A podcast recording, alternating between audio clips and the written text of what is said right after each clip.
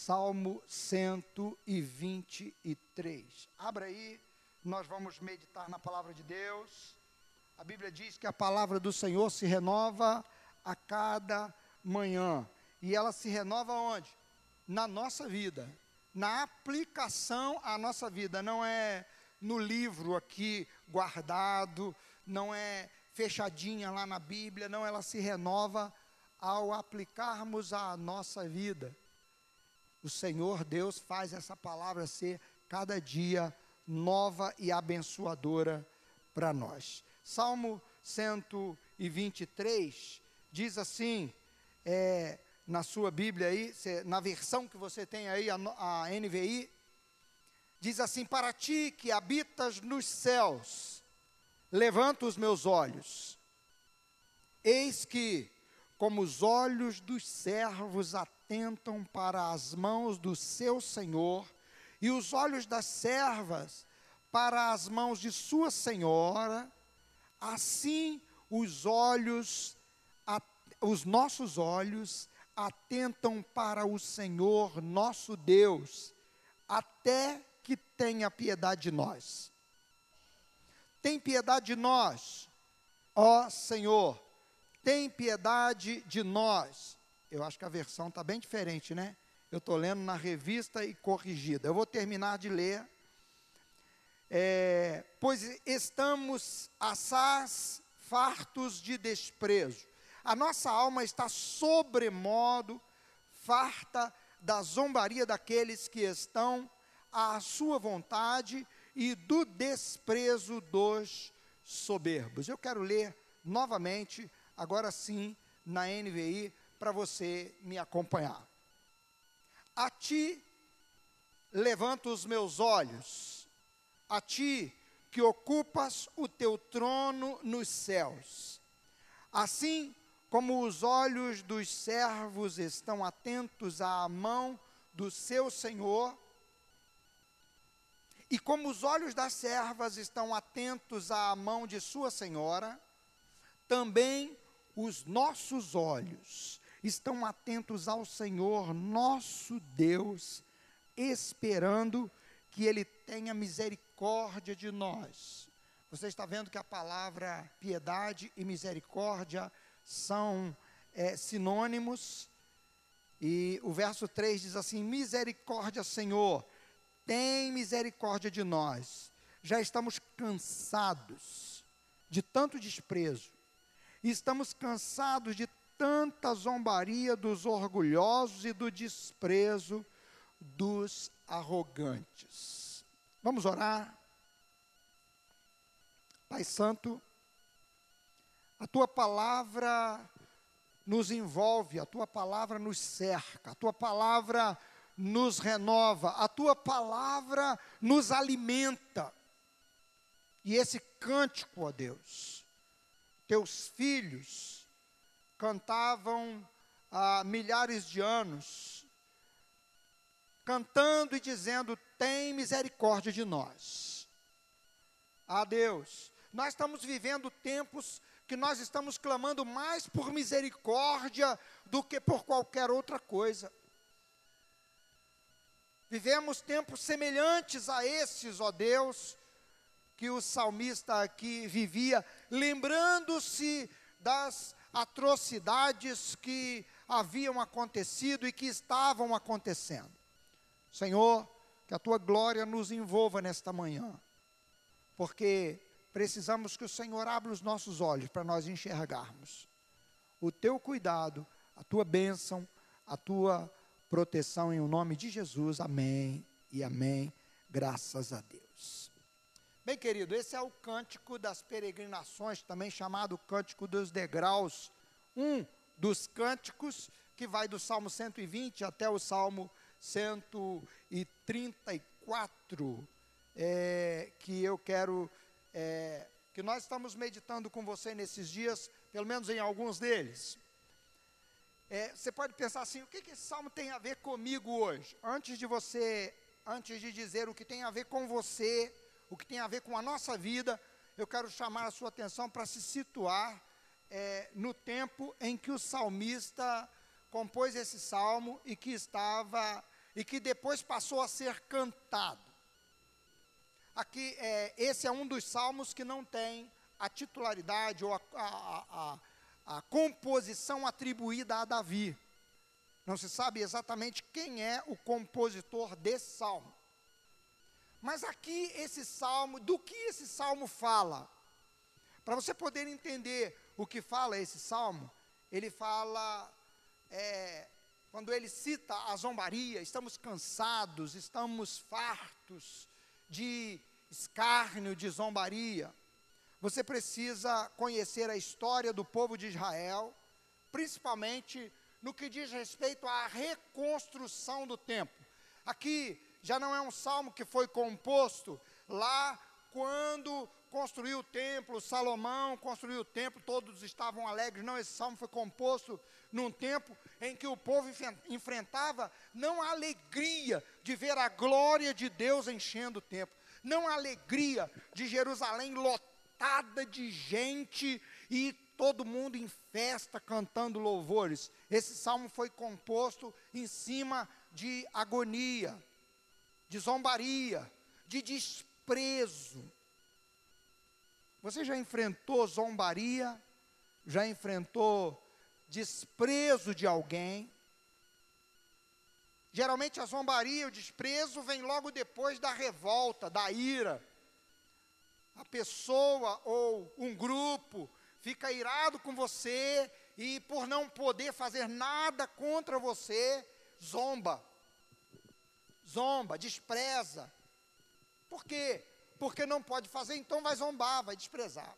E o povo de Israel estava vivendo isso. Quando isso aconteceu? Aconteceu quando o povo estava, tinha um grupo na terra, e os outros estavam escravizados por causa da desobediência a Deus, tinham sido levados para a Babilônia, e cumpriu-se o tempo é, de o, é, os 70 anos profetizados pelo profeta Jeremias, que o povo seria escravizado, ficaria lá. Então, é, houve uma leva de pessoas que voltou a Jerusalém, comandado por, é, é, é, por Zorobabel, por Esdras, perdão, uma leva na reconstrução dali é, do templo, na reconstrução da cidade. Depois vem a leva é, trazida por Jeremias, por Neemias, perdão. Neemias, Neemias traz o povo para a terra e então eles começam a reconstruir os muros. Neemias havia recebido a notícia: o povo que está em Jerusalém está em grande miséria. As portas da cidade estão queimadas e Neemias chora diante de Deus. Então Deus toca no coração do rei e, e, o, e o povo de Israel então é, é trazido, um grupo grande, por quê? Porque o rei resolve dar a Neemias uma oportunidade de ir a Jerusalém reconstruir os muros da cidade. E quando eles começam a reconstruir, os adversários se levantam. Quando eles começam a reconstruir, os inimigos se levantam contra eles. Está no livro de Neemias. Depois, se você quiser ler com calma, você vai ver. Capítulo é, 3 e 4, mais especificamente, começam a falar da reconstrução dos muros. Fala da reconstrução dos muros e da oposição que é levantada contra Neemias. É, havia um, um, um, um povo que não queria que a cidade fosse reconstruída. Haviam inimigos que estavam se aproveitando do povo que lá estava na miséria, e é, um povo vizinho estava, é, já havia colocado até dentro do templo um espião, alguém que trabalhava contra o povo de Israel. E Neemias chega então e começa a trabalhar a reconstrução dos muros. Reúne o povo depois de fazer uma avaliação, reúne o povo e mostra: olha como vocês estão. Neemias faz um trabalho de chamar o povo a enxergar que eles eram povo de Deus, do grande Deus. E que se eles estavam naquela condição, era porque eles haviam desobedecido a Deus, mas eles podiam se arrepender, podiam consertar a sua vida diante de Deus e, arrependidos, receber a bênção que Deus estava dando de reconstruir os muros. Queridos, às vezes nós não fazemos coisas porque porque nos deixamos fixar na miséria, fixar no problema, fixar na dor, fixar é, é, na nossa fraqueza, na limitação de conhecimento, enfim, tantas coisas que tendem a nos limitar. E mais ainda, Satanás levanta gente que vai apontar que você não tem condições, que não dá para fazer, que é, você não é amado, que você ali onde você está, você não vai poder produzir nada. Para quê? Para te empurrar para fora do propósito de Deus. O propósito de Deus agora era de restaurar o seu povo, de reconstruir o seu povo. Mas, irmão, eu e você não podemos fazer nada sem antes reconhecer quem Deus é. E Neemias chama a atenção do povo, reúne o povo. Por que, que eu estou lá em Neemias? Nós vamos voltar para o Salmo já.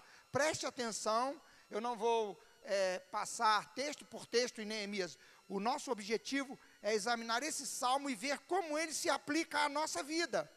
Mas para você poder entender esse salmo, você precisa entender a história, o contexto em que o salmo é que motivou a composição do salmo. E Neemias, é, e esse contexto está no período de Neemias, no período em que Neemias está ali reconstruindo o templo, reconstruindo os muros da cidade, perdão. Ele está reconstruindo os muros da cidade, diz assim: gente, vocês podem, vocês são servos do Deus Altíssimo. Irmão, o salmo começa dizendo exatamente isso. Como é que o salmista começa? Olha aí para a sua Bíblia. A ti levanto os meus olhos, a ti que ocupas o teu trono nos céus. Está falando de quê, irmão? Quando você olha para o céu, o que é que primeiro vem na sua mente? Pense no céu bem estrelado de noite. Na cidade fica difícil da gente ver as estrelas, né? A gente vê algumas, mas quando você vai para a roça, você já viu que o céu da roça é mais bonito do que o da cidade? Jeito de falar, né? Claro. O céu da roça é mais bonito que o da cidade, por quê? Porque ali está, tem menos luz, é mais escuro.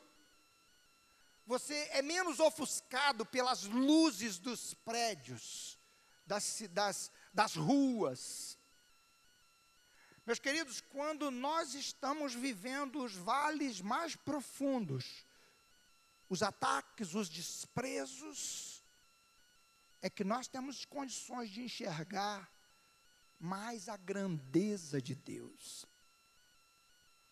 Na roça, irmãos, você olha para o céu, você vê estrelas que você diz assim: gente, como é que eu nunca vi tanta estrela na minha vida? Você vê a beleza dos céus. Sabe o que, que isso nos ensina, meus queridos? Que as luzes desse mundo, na maioria das vezes, impedem a nós de enxergar a grandeza de Deus. O salmista que chama a atenção, a oração dele não é a qualquer Deus, como eram os deuses dos povos daquela época. Você olha para o céu, de um lugar bem escuro, você enxerga muitas estrelas, e o que a primeira coisa que, que vem na sua cabeça é a grandeza. O céu é grande, é imenso. Você olha para um lado, você olha para o outro, você, você olha para a parte mais de, à direita, você vê estrelas.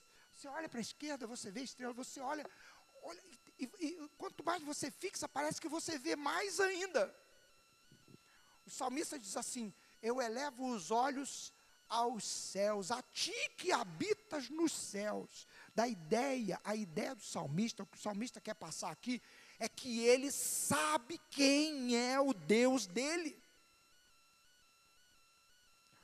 E esse salmo foi composto para o povo ir cantando e andando para o templo e dizendo: Senhor, tu és o único Deus soberano, grande, poderoso.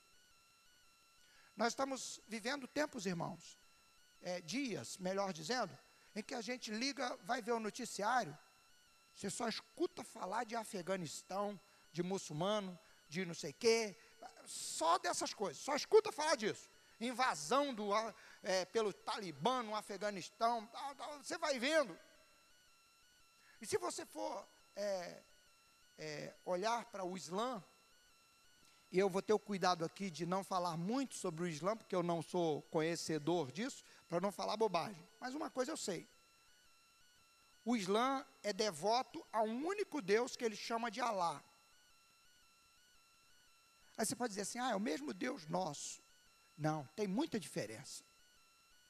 O Alá dos muçulmanos, o Deus dos muçulmanos promete coisas para eles que o nosso Deus não promete. O Deus dos muçulmanos diz que nós temos que fazer, que, que o muçulmano tem que fazer uma das duas coisas. Ele tem que pregar o Islã para alguém, e se esse alguém não se converte, esse alguém deve ser morto. É assim que ele ensina. O nosso Deus não ensina assim. O nosso Deus diz assim: a mim me pertence a vingança. Eu é que vou tratar com o incrédulo. O nosso Deus é diferente. Eu estou mostrando diferenças. O, o Deus do Islã, ele é grande. Mas ele é tão grande que ele é impessoal. O nosso Deus é muito grande, muito maior. Porém, ele também habita com o contrito de coração ele é pessoal. Ele se importa com você quando ninguém se importa com você. Todos os dias, nós cantamos hoje aqui. Todos os dias, ajuda-me a ver o amor que me, me desperta pela manhã. Irmãos, enxergar quem Deus é. Você sabe o que, nós vamos fazer na eternidade? Nós vamos conhecer o Senhor Deus. Nós vamos adorar o Senhor Deus. Não há maior prazer do que isso. Irmãos, eu e você precisamos, precisamos é, entender que o que mais nós necessitamos é conhecer o Senhor. O profeta diz assim: conheçamos o Senhor e prossigamos em conhecê-lo. Por que, que ele está falando isso? Ele fala que essa, essa, esse conhecer Deus é o que nós mais precisamos na nossa vida. Isso vai acontecer, precisa acontecer com o passar do tempo. Agora, o que acontece é que os prazeres, irmãos, escuridão não é coisa muito legal. Eu e você, não sei, a gente não gosta muito da escuridão. Aí você pode dizer assim, é claro, pastor, até Deus é luz. até Deus é luz. Mas o grande problema é quando nós nos conformamos com uma luz que não ilumina de fato. Não nos deixa enxergar de fato, não nos faz ver de fato. Eu me lembro quando eu era garoto que a gente tinha aquelas lâmpadas incandescentes e os, os fios da cidade que eu morava, Duque de Caxias, pareciam que eram de barbante. Quando a, acendia a luz, ela ficava assim, aquela penumbra, aquele negócio que não clareava direito. A gente queria ler, não conseguia ler direito, de noite, e era só dar uma chuva e um ventinho que faltava luz.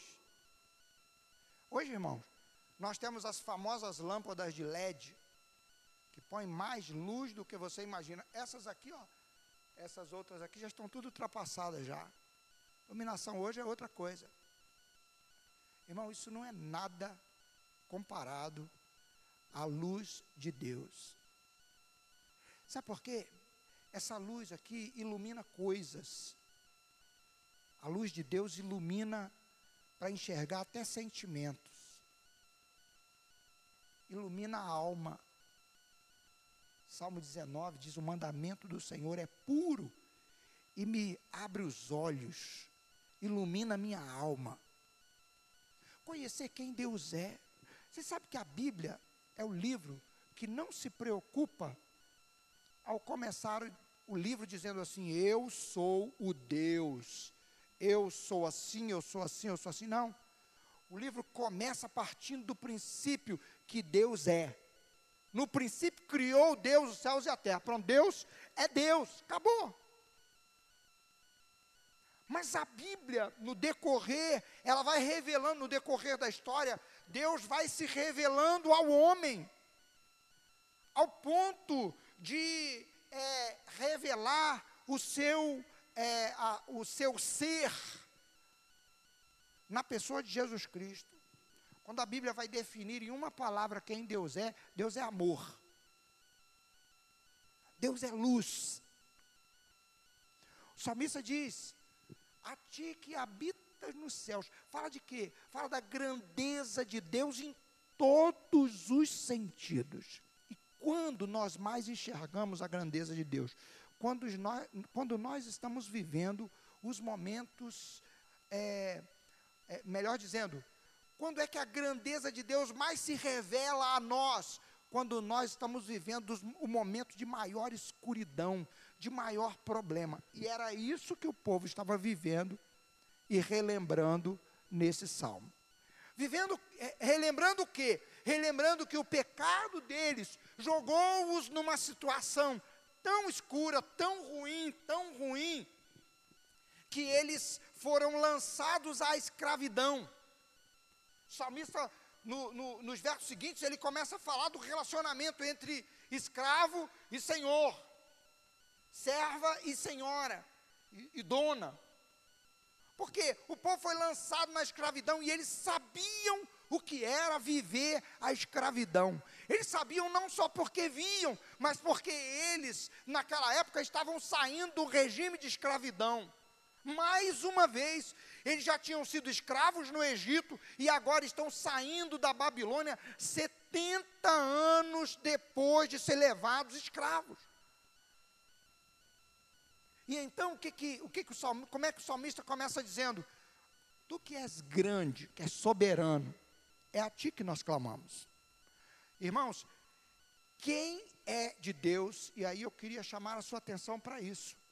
Quem serve a Deus quem é de Deus, na hora mais difícil da vida, na hora de maior angústia da vida, é que ele enxerga a grandeza de Deus.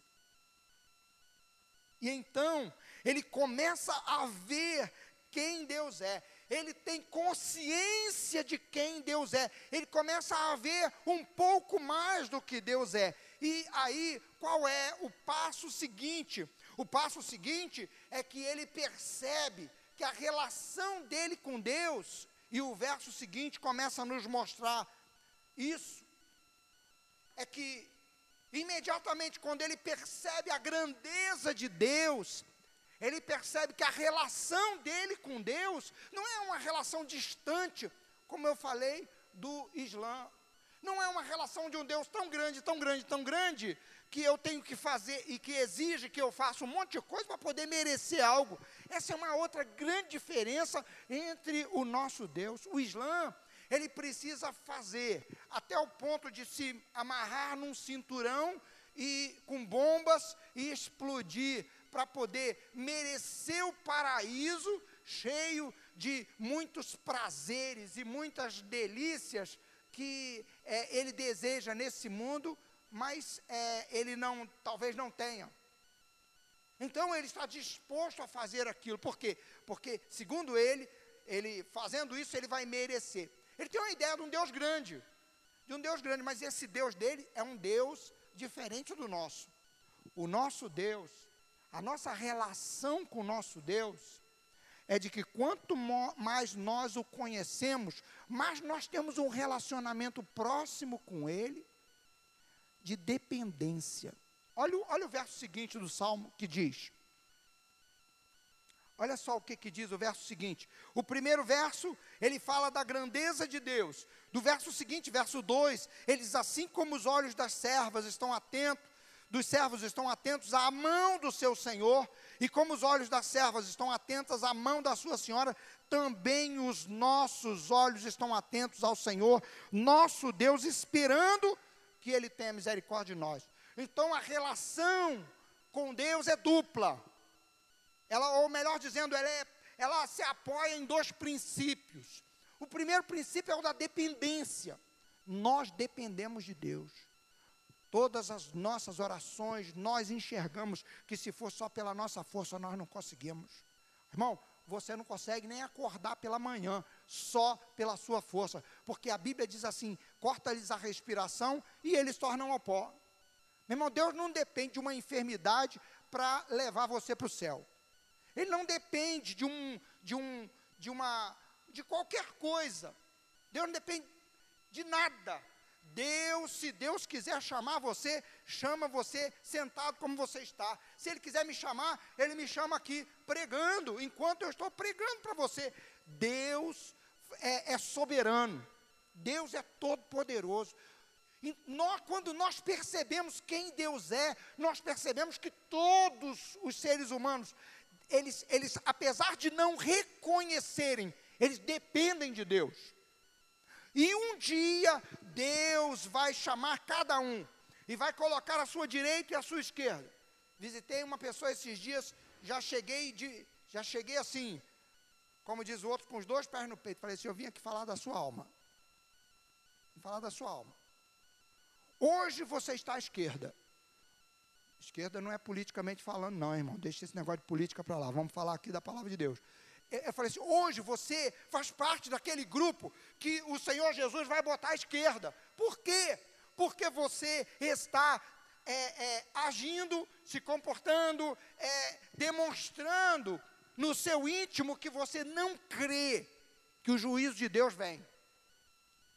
Com o seu comportamento, você está declarando isso. Se você morrer hoje, você está condenado ao inferno. Por que, que eu posso dizer isso? Porque os seus atos estão dizendo isso. Jesus falou: pela, pelos frutos você conhece a árvore.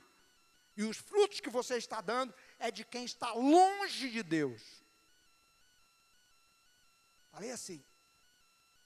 Então, queridos, a, mas mesmo assim você depende de Deus. Deus continua sendo misericordioso com você. Deus continua te dando vida, te dando saúde, te dando condições, te dando alimento. Deus continua cuidando de você e você está desprezando Deus. Queridos, nós precisamos entender que toda a humanidade, todos os que vivem, todos, são dependentes de Deus. E se Deus não, e se Deus quiser, e se Deus quiser, Deus exerce o juízo dele imediatamente corta a fonte. Deus corta. Vai chegar um dia que o Senhor vai fazer isso. Alguns estão abraçando o Senhor, estão crendo na Sua palavra, e essa foi a pregação de João, ordenado por Deus, e a pregação de Jesus: arrependei-vos e creiam na boa notícia. E tem alguns que estão se arrependendo, estão enxergando quem Deus é, estão enxergando que eles dependem de Deus. Então a relação nossa com Deus é relação de dependência. Reconhecemos quem Deus é e reconhecemos que nós dependemos dele. A segunda base dessa relação, o salmista deixa aqui, é de esperança, é esperar no Senhor.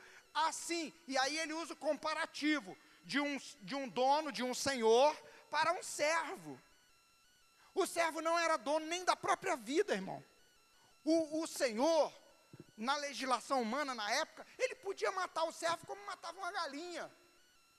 Ele podia é, é, fazer o que ele quisesse. E quem eram, quem, o que, que os servos podiam fazer? Nada. Eles só podiam depender do Senhor, tanto para obter o sustento, para obter o socorro, quanto para viver.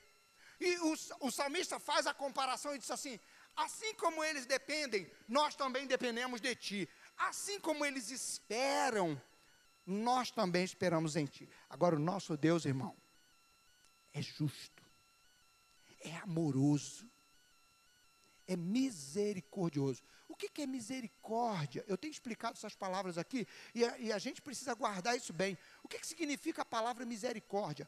Deus não te dá aquilo que você merece. É isso.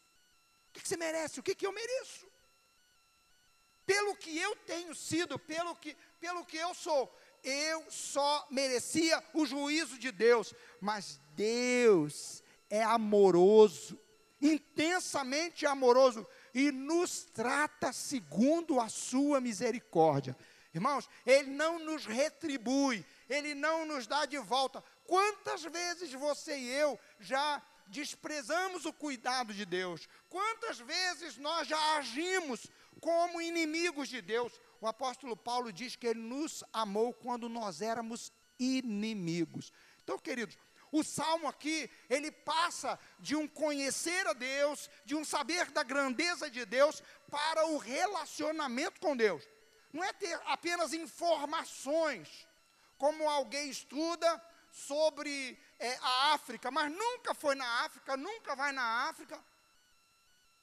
Não, o nosso Deus é Deus que quer ter relação conosco diariamente, pessoalmente. Ele supra as necessidades, Ele nos dá aquilo que nós precisamos, Ele vê, e nós precisamos, e podemos olhar para Ele, falar com Deus, como quem depende dEle, como quem espera algo da mão dEle. E Deus que prometeu é aquele que cumpre. O salmista então levanta a sua voz e faz uma oração, e ele diz: Senhor, tem misericórdia de nós, tem compaixão de nós tem misericórdia de nós, tem piedade de nós. Ou seja, aplica sobre nós a misericórdia, não o juízo. Coloca sobre nós a tua misericórdia. Por que o salmista faz isso? Porque nós estamos cansados, estamos é, fartos, como diz a tradução da corrigida que eu li ah, logo no início. Já já tem recebido tanta zombaria, tanto desprezo, tanto problema, tanta coisa. Senhor, tem compaixão de nós, tem misericórdia de nós, trata-nos segundo a tua misericórdia, porque os nossos inimigos estão lançando sobre nós. E aí é uma, é uma alusão que o salmista está fazendo ao, ao tratamento que Sambalate, Tobias e é, outros os outros faziam ao povo de Israel, uma oposição, uma oposição que era marcada por duas coisas: por é, uma zombaria constante, uma zombaria constante e um desprezo. Irmãos, ser zombado é muito ruim. É muito ruim ser zombado. Ninguém quer ser zombado, criticado. Ninguém, ó, por mais é, é, é, que você, por mais que você não goste do seu nariz, eu vou usar uma expressão aqui, né? Você olha para o nariz, puxa vida, meu nariz podia ser maior um pouquinho, é tão pequenininho. Não sei se alguém aqui tem alguma dificuldade com o nariz. Por mais que você não goste, você não gosta que ninguém fale. Você pode falar. É ou não é? Você pode falar do seu nariz, você pode falar da sua boca, você pode falar do seu cabelo, você pode falar dos seus olhos, você pode falar. Você fala, por mais que você não goste, mas quando o outro fala e zomba de você, do nariz, da boca, da cabeça, ó, oh, fulano tem uma cabecinha desse tamaninho. Tinha um, um imediato no navio, imediato é a pessoa abaixo do comandante, é o oficial abaixo do comandante. Tinha um imediato no, no, no navio que eu trabalhava, que o pessoal apelidou ele de pescocinho. Que ele realmente parecia que não tinha pescoço. A cabeça dele parecia que era colada aqui no corpo, de tão pequenininho que era o pescoço dele. Para ele virar assim, a gente falava, ele não consegue virar. Era muito pequenininho. Ele botava um colarinho, o colarinho pegava debaixo da orelha, assim, ó. Uma camisa de colarinho. Era pequenininho mesmo. Apelidaram o homem de pescocinho. Queria ver ele ficar, ficar bravo, era chamar ele de pescocinho. O homem ficava bravo. Irmãos, o ímpio, o ímpio zomba de nós, o ímpio nos ataca. Sabe por quê, queridos?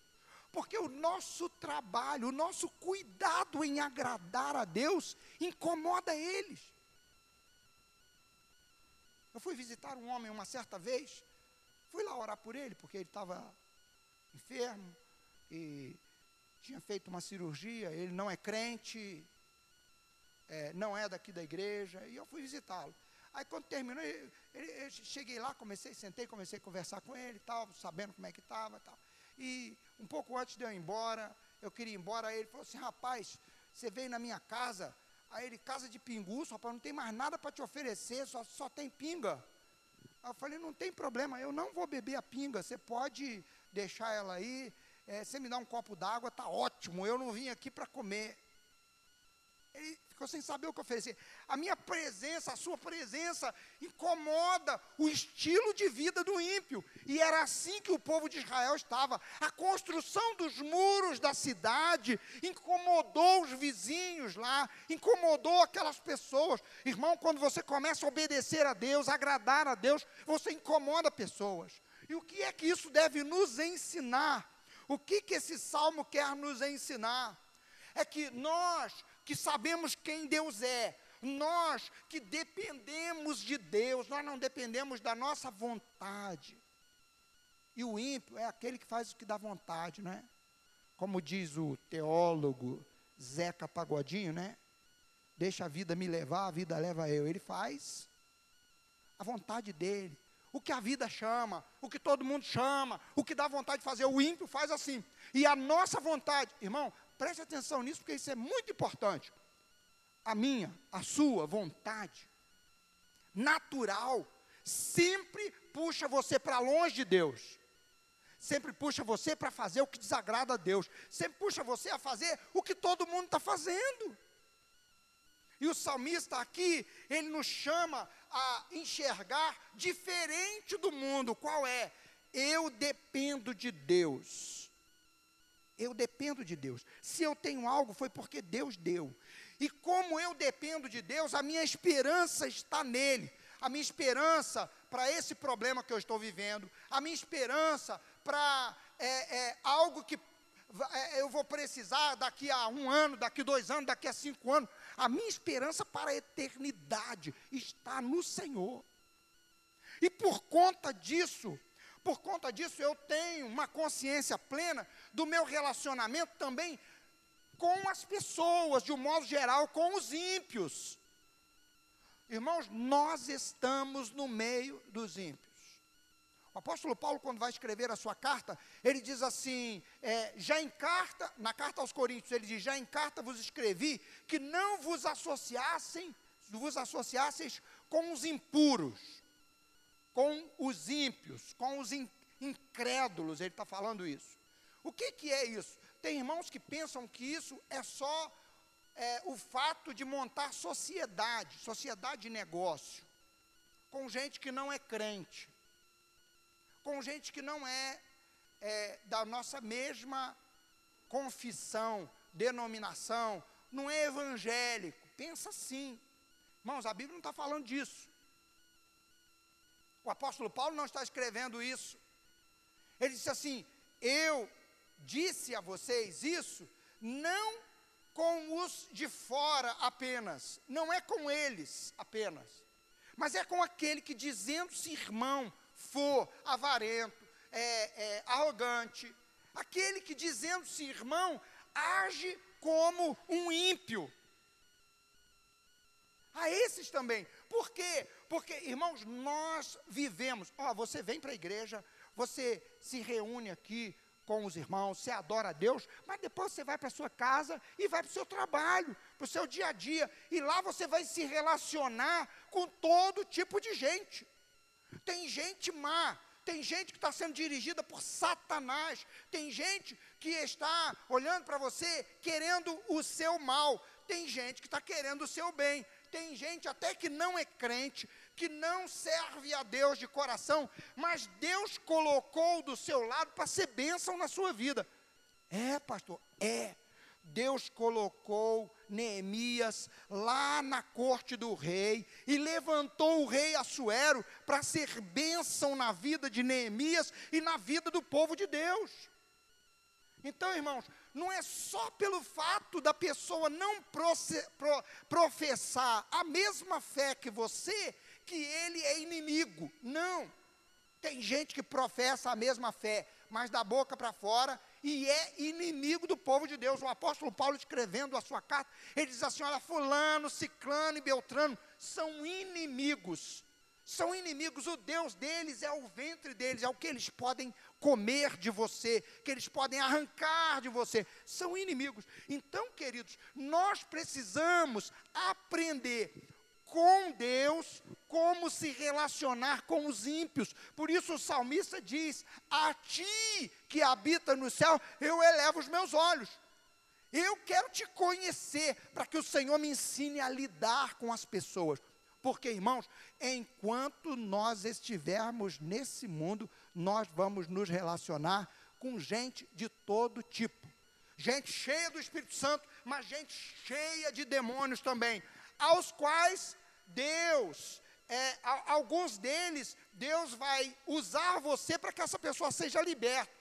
Outros, Deus vai usar você para você semear o Evangelho e ele rejeitar o Evangelho. Para você mostrar a graça de Deus e ele rejeitar a graça de Deus. E isso é problema dele com Deus. Agora, o que, que nós devemos pensar em relação a isso que eu estou dizendo? Nós precisamos saber que eles estão nos observando, todos eles, todos os ímpios, todas as pessoas estão nos observando. Eu estava me arrumando hoje lá, e eu assim, é, me visto, é, eu fico assim, Senhor, tem misericórdia de mim, me ajuda aí. Eu quero acertar, não quero, não quero parecer vaidoso, não quero, eu quero simplesmente estar bem diante do teu povo, no relacionamento com os irmãos. É assim que nós vivemos. Nós precisamos, nós precisamos aprender todos os dias a não ser dirigidos pela vaidade, porque senão nós vamos imitar o mundo, irmão. Nós vamos imitar o mundo. Eles estão nos observando, as pessoas estão nos observando, observando o nosso modo de andar, o nosso modo de falar, o nosso modo de vestir, e quando eles observam isso, eles, eles enxergam em nós diferença. Qual a diferença? Nós estamos servindo a Deus. Eu não estou dizendo, irmão, que você tem que botar uma burca, pelo amor de Deus, as irmãs aí, botar o roupão, fazer o cocão, não é? Eu não estou dizendo que vou, mas eu estou dizendo a todos nós, homens e mulheres, o que é que dirige a nossa vida. Não é a imitação do ímpio, irmão. Apesar deles estarem nos observando, eu não tenho, eu não tenho que ser igual a eles, nem no vestir, nem no comer, nem no andar, porque quem está ditando a moda nos dias de hoje, estou falando do vestir, no caso, quem dita a moda, irmão? São ímpios, gente pervertida, que está dizendo o tipo de moda, o que que, o que que vale a pena vestir. E eu e você precisamos, no relacionamento com o ímpio, ter cuidado, porque nós sabemos que eles estão nos observando, e por eles nos observarem, eles têm dois propósitos. Um é que eles se incomodam conosco. Propósitos não é a expressão mais correta eles têm é, pelo menos essas duas coisas. A primeira é que nós os incomodamos, incomodamos com o estilo de vida. Não, isso aí, eu, isso aí não é para mim, não. Isso aí não é para mim. E aí, querido, eu e você precisamos ter cuidado com o que nós abraçamos, com o que nós adotamos para a nossa vida. E porque esse cuidado vai nos levar especificamente a ser diferentes.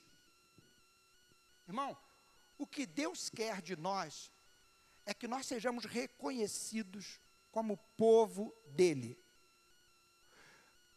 Você sabia que o judeu, você não consegue conhecer um judeu só olhando para o rosto dele? Você não consegue reconhecer? Judeu não é como o chinês, que tem um olhinho. Irmãos, tem judeu preto, tem judeu branco, tem judeu é, é, é, do olhinho puxado igual o japonês, igual o chinês, tem judeu de todo jeito. O que que isso nos ensina?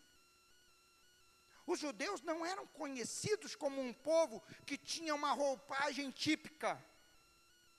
Os judeus não são conhecidos como um povo que tem uma aparência só. Desde o Velho Testamento.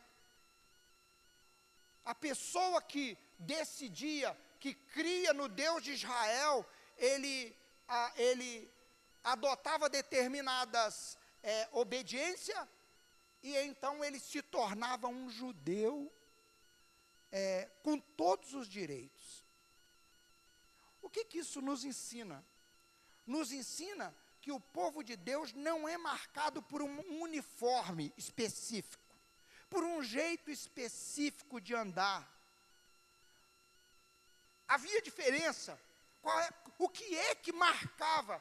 É, é, Moisés diz, diz isso a Deus, diz assim, Senhor, o que é que nos faz diferente dos outros povos, senão a tua presença no nosso meio?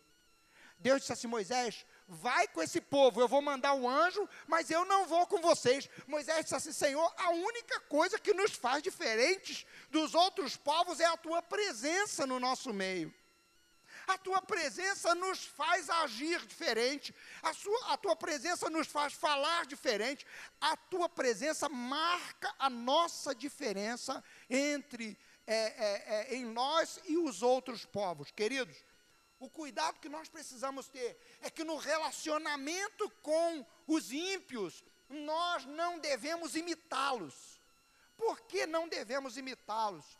Olha só o que, que a, palavra de, a palavra de Deus diz lá na carta do apóstolo, é, do apóstolo Pedro que nós devemos ter bem vivo em mente, que nós não podemos é, ser gente que é, imita o exemplo e que nós não devemos, de jeito nenhum, ser é, gente que dá motivos para a zombaria, para o escárnio, para a inimizade capítulo 2 da carta do apóstolo Pedro,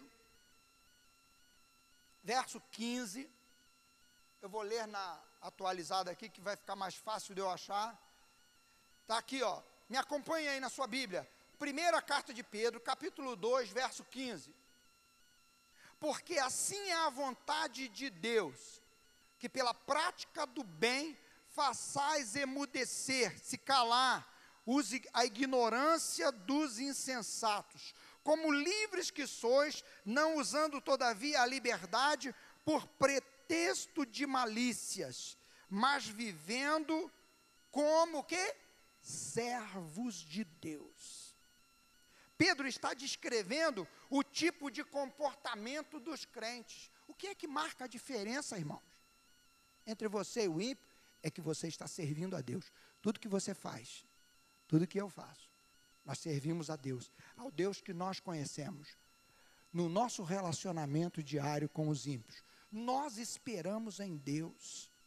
Irmãos, eu e você precisamos aprender a viver no meio das pessoas, sem deixar que essas pessoas que não servem a Deus influenciem o nosso modo de ser. Nós servimos a Deus. Por que, que você ganha dinheiro, irmão? Para juntar? A Bíblia diz: cada um trabalhe para ter com que acudir o necessitado. Bem, o primeiro necessitado é você, é verdade.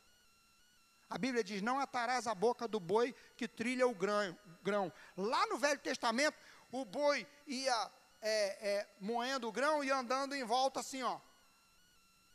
E, e ele está ali moendo o grão, por, às vezes a, a, a, o, o trigo que estava lá no feixe lá, caía do lado de fora, aí o boi, alguns donos botavam uma mordaça na boca do boi para que ele não virasse e não comesse, ele pudesse pegar e botar lá de volta.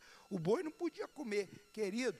O que, que a Bíblia está falando? Tá, Deus está preocupado com os bois? Não, Deus está preocupado com a gente, com nós, com cada um de nós.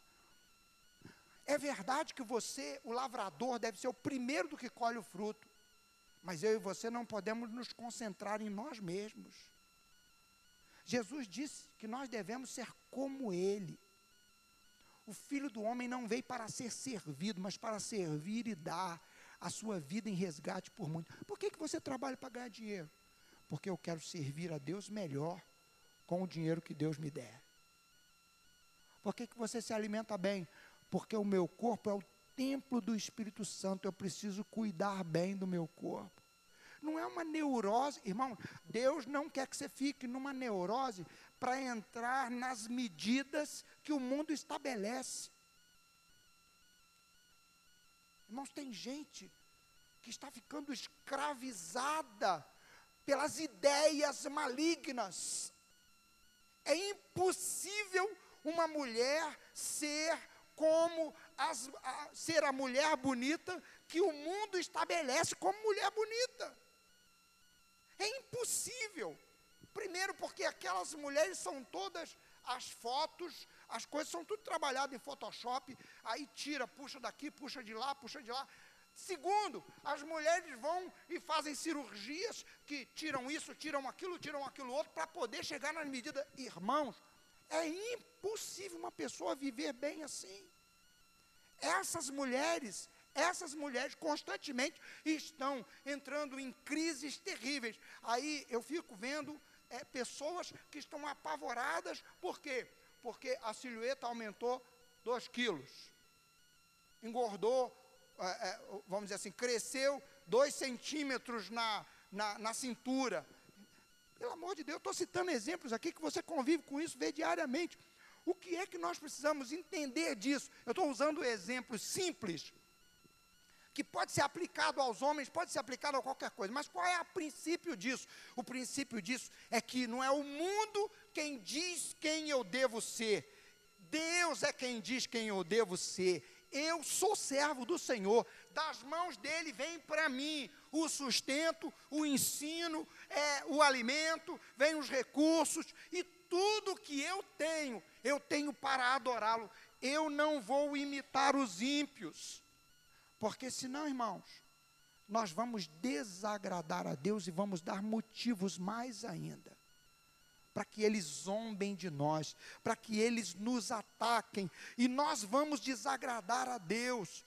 O salmista aqui está dizendo: Senhor, é, eles zombam de nós, eles nos atacam. O que, que eu devo ter cuidado? Eu tenho que ter cuidado para que eu não seja aquele que está sendo zombado, porque de fato praticou o erro, porque de fato imitou o ímpio, porque entrou na, no estilo de vida deles. O povo de Israel aqui estava cantando, dizendo: Senhor, tem misericórdia de nós. Se você ler o livro de Neemias, Neemias chama os homens, os homens mais abastados que estavam escravizando os próprios judeus, e diz para eles assim: como é que vocês não têm vergonha? Homens que tinham se casado com mulheres que a palavra de Deus proibia. Ele faz um ajuste, ele chama o povo de Israel a enxergar que eles estavam imitando o mundo. E diz assim: vocês têm que acertar a vida de vocês, senão, em vez de vir a bênção de Deus, vai vir juízo de Deus de novo. Vocês não podem imitar os ímpios. É isso que Elias está ensinando. Agora, queridos, eu tenho uma última coisa para falar para você em cima desse texto. E eu quero terminar essa nossa meditação. O salmista, para que ele não se rendesse, ele, é, ele compôs esse salmo chamando a atenção do povo, para quê? Para que o povo, ao cantar, se lembrasse dos, dos livramentos que Deus deu ao, ao povo de Israel, lá na história de Neemias, porque ele é uma menção a isso. Quando o povo zombava, o que que o povo de Deus fazia? O povo levantava os olhos aos céus e falava com Deus. Eu e você podemos saber o salmo termina, o salmo termina dizendo, o salmo é, é, termina no verso 4, dizendo assim: a nossa alma está saturada do escárnio à sua vontade e do desprezo dos soberbos. Mas o que, que ele pede? Ele pede que Deus, na sua misericórdia, trate com os seus filhos. Então eu queria dizer para você: não se deixe render. Assim como o povo de Israel não se rendeu à zombaria, ao escárnio, não se rendeu, não deixou, não parou de trabalhar, não parou de fazer a obra de Deus, não se rendeu aos, aos sentimentos. Havia gente que havia se aliançado com é, os ímpios, e Neemias chama a atenção do povo, e há um conserto, e a bênção de Deus é derramada sobre o povo. Se você ler o livro de Neemias, você vai ver. Então eu queria chamar a sua atenção nessa manhã para uma última coisa apesar da zombaria. Nós estamos vivendo tempos difíceis, irmão.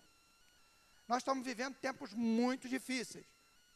Apesar de parecer que o mundo está fora de controle, apesar de parecer que é, é, não vai ter saída, está todo mundo aí andando errado, fazendo coisa errada, eu e você podemos saber que o nosso Deus é grande, é soberano, é Deus pessoal que se importa individualmente com você.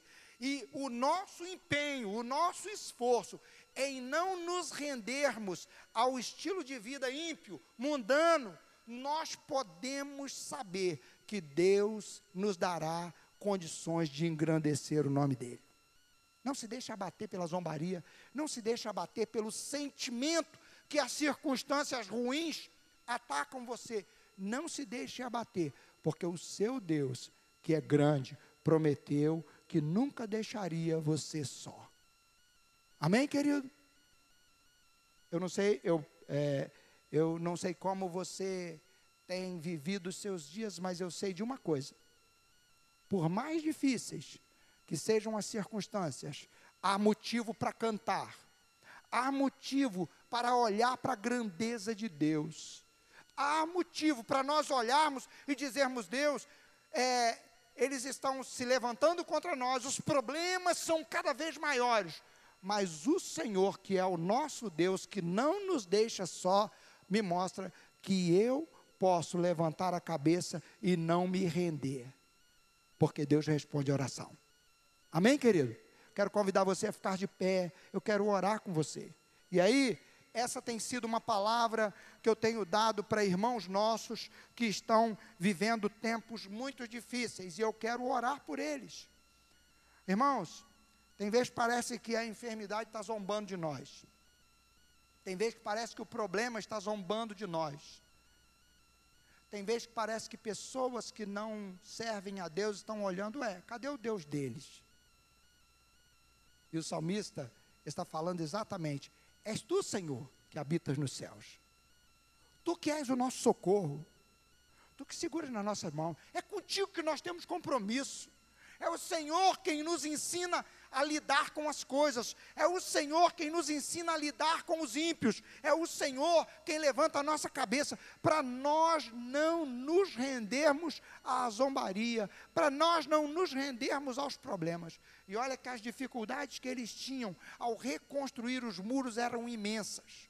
Os inimigos eram tão ferozes estavam com tanta raiva depois de zombar, depois de convidar para que eles parassem a obra e, e fossem lá conversar. Neemias disse assim: Eu estou empenhado numa grande obra, não posso parar. Ele estava agarrado à vontade de Deus e queria fazê-la, não cedia um milímetro. Depois de fazerem tudo, eles ainda atacaram com força, eles ainda atacaram com toda a força o povo de Israel de forma que os homens tinham que ter a espada numa mão e a colher de pedreiro na outra, para fazer o muro.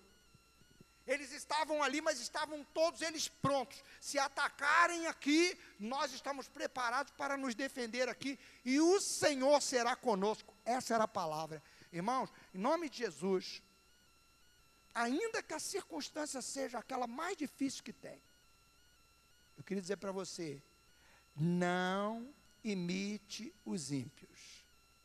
Não deixe a zombaria, não deixe o problema abater você, porque o teu Deus que é grande, ele também está contigo e ele responde orações. A misericórdia dele está sobre a sua vida. Feche seus olhos um momento. Pai, eu te apresento a vida dessa minha irmã que está aqui. desse meu irmão que aqui está. Talvez, ó Deus, ele esteja sendo tentado a viver como ímpio. Ficou com raiva, grita, xinga, é, esbraveja, ficou com raiva, dá vazão à ira e faz o que, a mesma coisa que o ímpio faz. O desejo, às vezes, que vem é esse. A força que vem é imitar os ímpios. Mas esse teu filho te conhece. Esse teu filho sabe que o Senhor, mesmo sendo um Deus grande, que está acima de todas as coisas, é Deus pessoal, que está presente, que vê não apenas as ações desse teu filho, mas vê o íntimo. Livra-nos, livra esse teu filho, livra essa tua filha de agir como ímpio livra-o de desagradar a ti, livra-o, ó Deus e Pai, de ser alguém que porque todo mundo infringe as regras, todo mundo, é, as pessoas é, desobedecem às leis, ele também seja um que desobedece. Senhor, livra esse teu filho. Se tem gente ímpia que se declara crente, tem gente de, que, que se declara é, servo de Deus e diz palavrões e diz coisas que jamais deveriam dizer. Senhor, que esse teu filho tenha uma boca santa, tenha lábios que falam que te agradam. Se tem líderes, ó Deus e Pai, que não se estão se importando com a família e estão rompendo, que esse teu filho, que essa tua filha, valorize a sua família se tem ímpios, ó Deus e Pai, que estão à volta de nós, ó Deus, e estão nos puxando para ir para longe da tua vontade, que cada um de nós saiba, ó Deus, que a nossa prestação de contas é a Ti, e que o Senhor nos ajuda a não cedermos para o pecado. Ah, Deus, mas mais ainda, ajuda essa minha irmã, ajuda esse meu irmão. Se ó Deus e Pai, tem algum comportamento na vida desse teu filho que se parece mais com o ímpio, que ele seja restaurado por ti, assim como no tempo de Neemias, famílias foram restauradas, pessoas foram restauradas a, a, a ti, a comunhão contigo, a fazer a tua obra que o Senhor tem dado para fazer. Senhor, se esse teu filho tem deixado a tua obra de lado, se esse teu filho tem deixado de te adorar, Senhor, traz de volta esse teu filho para intimidade contigo. Socorre aqueles que estão enfermos. Ah, Pai, eu oro aqui pelas pessoas que estão vivendo momentos difíceis, ó Deus Ó Senhor, a irmã Maria que vai operar, o teu filho Ângelo que está vivendo momentos de grande angústia, ó Deus. Ah, Senhor, eu oro pela tua filha Zenaide, ó Senhor. O Senhor conhece. Eu oro também, ó Deus, pela tua filha, irmã Aparecida, que perdeu a sua filha. Ó Senhor, e ontem estava vivendo esse momento de luto, de dor. Eu oro, ó Deus, pela tua filha, irmã Rosália. Eu oro, ó Deus, por filhos teus que estão te servindo de coração, apesar da dor, apesar do sofrimento, apesar, ó Deus e Pai, de ataques ferozes do inimigo contra a vida deles, ó Pai. Ajuda-nos a ser gente que engrandece o teu nome, que, que diz a ti, Senhor, que habita sobre o mais alto trono, sobre o mais alto céu. Tu, Senhor, que domina sobre todas as coisas. Tu estás conosco. Tu estás aqui. Nós te agradecemos pela tua presença. Quero te pedir, ó Deus, como pede o salmista, que pela tua misericórdia, o Senhor opere milagres na vida desses teus filhos que nós estamos clamando. Cura o enfermo restaura as famílias, opera milagres, porque Tu és Deus, o único Deus, de quem dependemos. Que a tua glória toque a nossa vida. Que o teu Espírito Santo faça esse teu filho e essa tua filha sair daqui exaltando o teu nome, dizendo: Deus, eu sou teu, eu dependo de ti, eu espero em ti nesta situação que eu estou vivenciando. A minha esperança está viva. Tu me das forças para romper com coisas que te desagradam tu me das forças para não ceder a convites e a apelos que o mundo tem feito, que os ímpios têm feito. Tem misericórdia de mim e usa-me com poder para testemunhar do teu amor imenso aonde eu for. Em nome de Jesus, eu oro com fé. Amém, amém.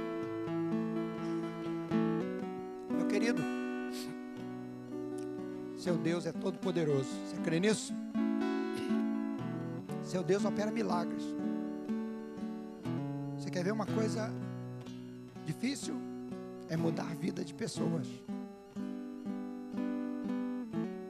É praticamente impossível para nós. Nós podemos aconselhar, nós podemos falar, mas colocar no coração da pessoa, mudar o desejo do íntimo da pessoa, só Deus pode fazer isso. Agora, Deus pode nos usar para falar com pessoas. Então, queridos, primeira coisa que eu queria convidar você a sair daqui é pensando em você. Você tem um relacionamento com Deus?